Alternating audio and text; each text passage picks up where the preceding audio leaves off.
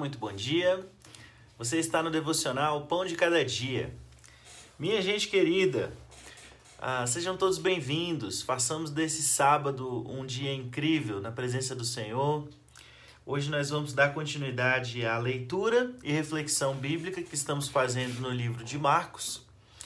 Ah, Marcos capítulo 2, hoje, versículos 18 até 22. Eu vou ler a maior, a maior parte desse texto na, na Bíblia A Mensagem e em seguida eu vou fazer uma leitura de dois versículos que eu gosto mais numa outra versão, versão ARC, é, versão Almeida corrigida e revisada.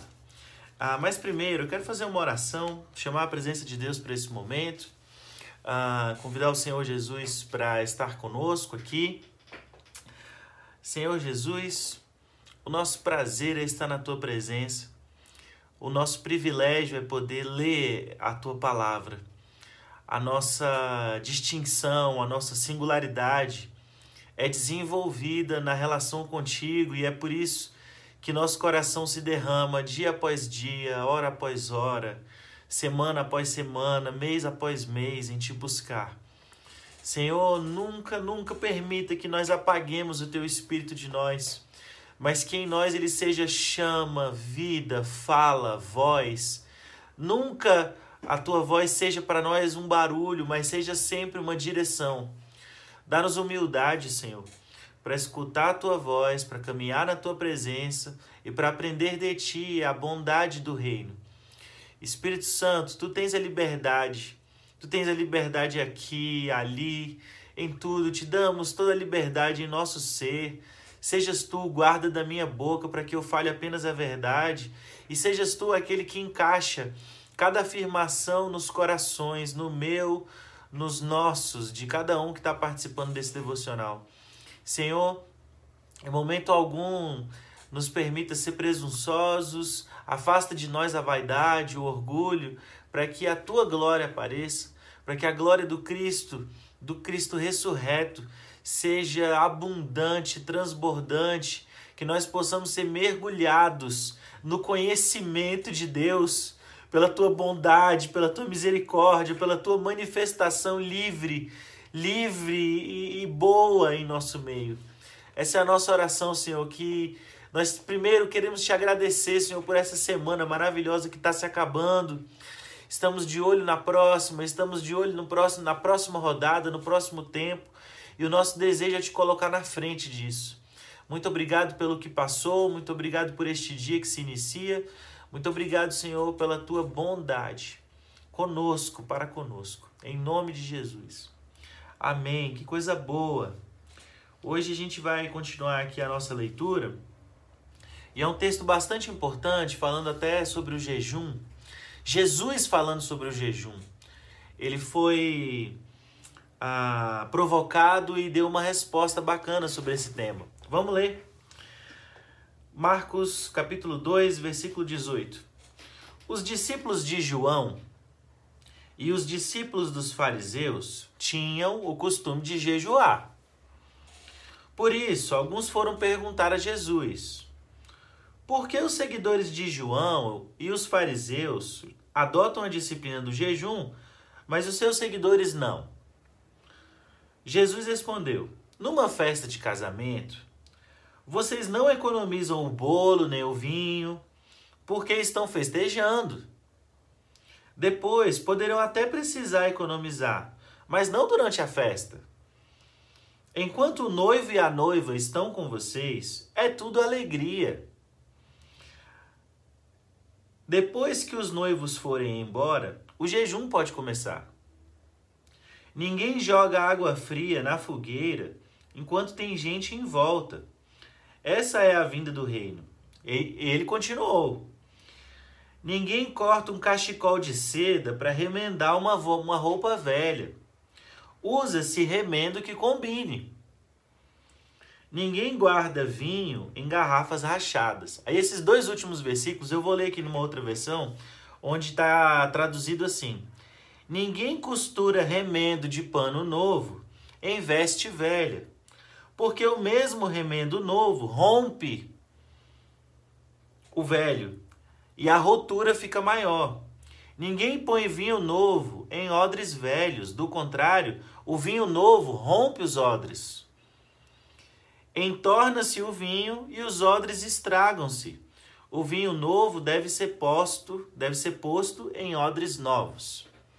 Então veja bem, essa resposta de Jesus não pode ser dissociada do contexto. Então qual é o contexto? Jejum. Os discípulos de João Batista e alguns deles agora estavam seguindo a Jesus. Você, se você está acompanhando com a gente essa série, ou se você se lembra do primeiro capítulo de Marcos, você vai se lembrar que João Batista foi assassinado. Ele foi aniquilado. Ah, e eu comentei contigo que, mesmo não estando escrito neste evangelho, nos outros evangelhos nós temos o relato dessa morte, do porquê, do porquê dessa morte. Então, João Batista era essa pessoa que pregava o arrependimento para mudança de vida, o arrependimento para é, novidade ah, de caminho, de caráter. E ele se envolveu numa situação é, de denúncia de pecado e aí acabou sendo perseguido e teve a sua cabeça cortada. E os discípulos de João Batista agora estavam seguindo Jesus, porque se você seguir a João Batista, você ouvia ele dizer: o, o melhor vem aí. Eu batizo com água, disse João Batista, mas esse que vem aí batiza com fogo, batiza com o Espírito Santo. Então João Batista apontava para Cristo. Então todo mundo que era sincero, a turma que andava lá é, muito sinceramente com João Batista, agora começou a caminhar com Jesus. E, e, eles, e eles começaram a sentir uma coisa estranha. Não só os discípulos de João Batista, mas o pessoal que era fiel e caminhava com os fariseus, caminhava com os escribas, caminhava com os religiosos da época, eles escutavam muita coisa boa desse povo. E aí, quando começou, começou a, quando Jesus se revelou, essas pessoas sinceras começaram a caminhar com Jesus. E eles começaram a achar uma coisa estranha. Porque Jesus era uma pessoa espiritualmente muito aberta, espiritualmente é, muito desenvolvida, tanto na palavra, quanto na ação, quanto na autoridade. Jesus é essa pessoa que expulsa demônio, Jesus é essa pessoa que cura cego de nascença, que cura paralítico, que cura febre, que, que cura a alma das pessoas, que cura tudo. Então Jesus era, era é essa pessoa que está transbordando de coisas muito poderosas. E aí eles começaram a achar estranho porque o pessoal, os discípulos de Jesus, não jejuavam. E eles foram perguntar a Jesus. Então, veja bem, essa é uma pergunta sincera. A gente tem na, na, na palavra várias vezes em que Jesus foi perguntado pelo, por, pelos religiosos, pelos fariseus, muitas vezes, e aí Jesus dá respostas duras. Mas não, aqui Jesus está ensinando. Aqui Jesus está ensinando sobre o jejum. Está explicando para eles, está dando uma resposta boa, de boa vontade a essa, pessoa, a essa turma que agora está querendo caminhar com ele, mas não está entendendo muito bem o que precisa fazer ou os tempos das coisas. Então, ele perguntado sobre o jejum, ele fala assim: Olha, eu sou o noivo, eu, eu, eu sou a manifestação do reino, eu estou aqui com você. Então, como eu estou aqui com os meus discípulos, eles não vão jejuar, eles vão festejar a minha presença. Eu estou 100% aqui. Jesus está falando, eu estou aqui, eu estou aqui. Então, ninguém vai jejuar enquanto eu estou aqui. Por quê? Porque a gente está em festa. Porque eu sou o rei e eu estou casando e eu, e eu me doando, me enlaçando com a humanidade agora de uma forma que vocês vão me ver como um noivo. E vocês vão ser para mim uma noiva. Que noiva é essa? A igreja. Esse corpo espiritual que a palavra católico ou é, é, transmite muito bem, universal, esse corpo universal de Deus, agora é a igreja, composta de judeus, composta de gentios, de brasileiros, de canadenses, de pessoas de todas as nacionalidades, de todas as tribos, de todas as línguas. Jesus estabeleceu um corpo espiritual. A sua igreja é o corpo espiritual de qual ele é o cabeça. Então, Jesus, quando é inquirido sobre o jejum, ele fala assim: não, peraí, ninguém vai jejuar agora. Porque eu estou aqui. Eu estou aqui com vocês. Quando eu for tirado, aí vocês vão jejuar.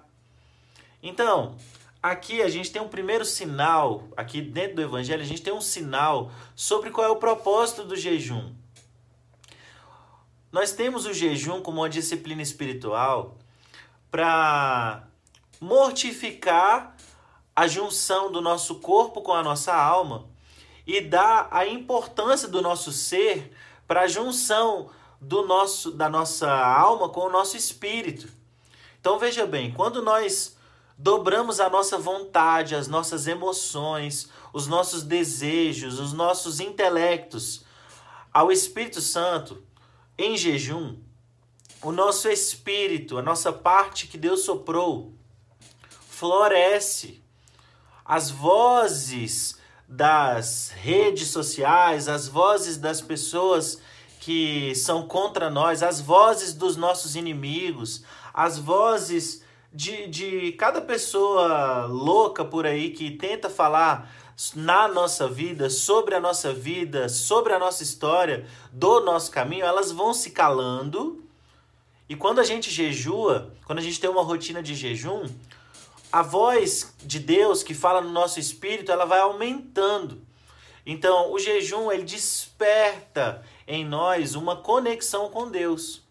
Então Jesus estava falando: "Não vão jejuar porque eu estou aqui de uma outra forma, ele estava dizendo: quando eu for embora, vocês vão jejuar porque vocês me querem aí. Então, olha só, se a gente precisa fazer um, um exame de, de sangue, a gente jejua. Se a gente precisa fazer um exame mais sério, tem gente que fica 10, 12, 24 horas sem jejuar. Se a, se a, gente, se a gente passar fome, tem gente que passa fome e fica dias sem comer. Não morre, sobrevive, tá aí firme e forte. Agora, jejum não é passar fome. Jejum não é passar fome. A gente fica com fome quando está jejuando? Sim, mas jejum não é passar fome. Jejum é calar a carne para ouvir o espírito. Então, em alguns outros momentos, Jesus vai falar um pouco mais sobre jejum, a gente vai chegar lá. Mas eu já queria despertar, porque de repente você está ouvindo essa mensagem e tem tempo que você não faz um jejum para ouvir mais a Deus, para estar mais na presença do Espírito Santo. E é bom demais. Então, assim, às vezes quando a gente jejua, a gente fica mais bravo. Essa braveza, essa, essa, essa manifestação assim de ira que às vezes a gente tem é a nossa carne. E aí essa, essa instituição, esse, essa carne que na Bíblia vai falar, é uma junção do nosso corpo com a nossa alma. É quando a nossa alma está no controle. Só que nós somos corpo, alma e espírito.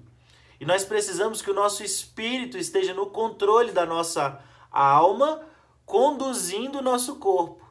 Então aqui está o equilíbrio. O espírito, que é, o nosso, que é a nossa aliança com Deus, guia a nossa mente, guia a nossa alma, guia nossas emoções na condução deste corpo mortal e corruptível.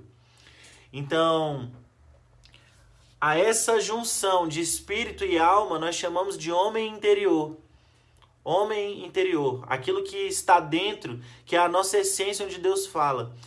Então, quando o nosso homem interior está ligado com o Espírito Santo de Deus, nós temos o controle de Deus na nossa vida, não como um dominador, como um autoritário, como um autoritarismo, não, mas como alguém em nosso favor, nos conduzindo à vida manifestando a bondade, a verdade, a santidade, a alegria, a fé, a longanimidade, a paciência. Então, como é que essa natureza vai se manifestar?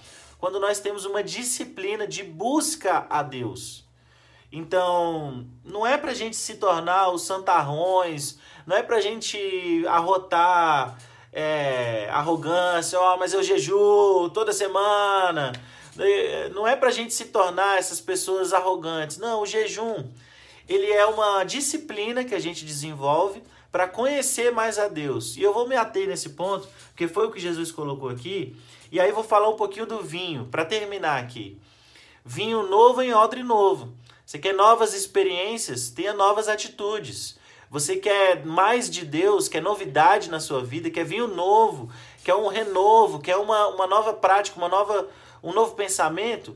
Busque a Deus de formas novas se entregue a Ele, desenvolva o jejum na presença dEle, tá bom? Ore a Deus, seja abençoado. Terminamos uma semana e por isso estamos gratos. Ah, o Senhor Jesus te abençoe. Esse foi o devocional Pão de Cada Dia.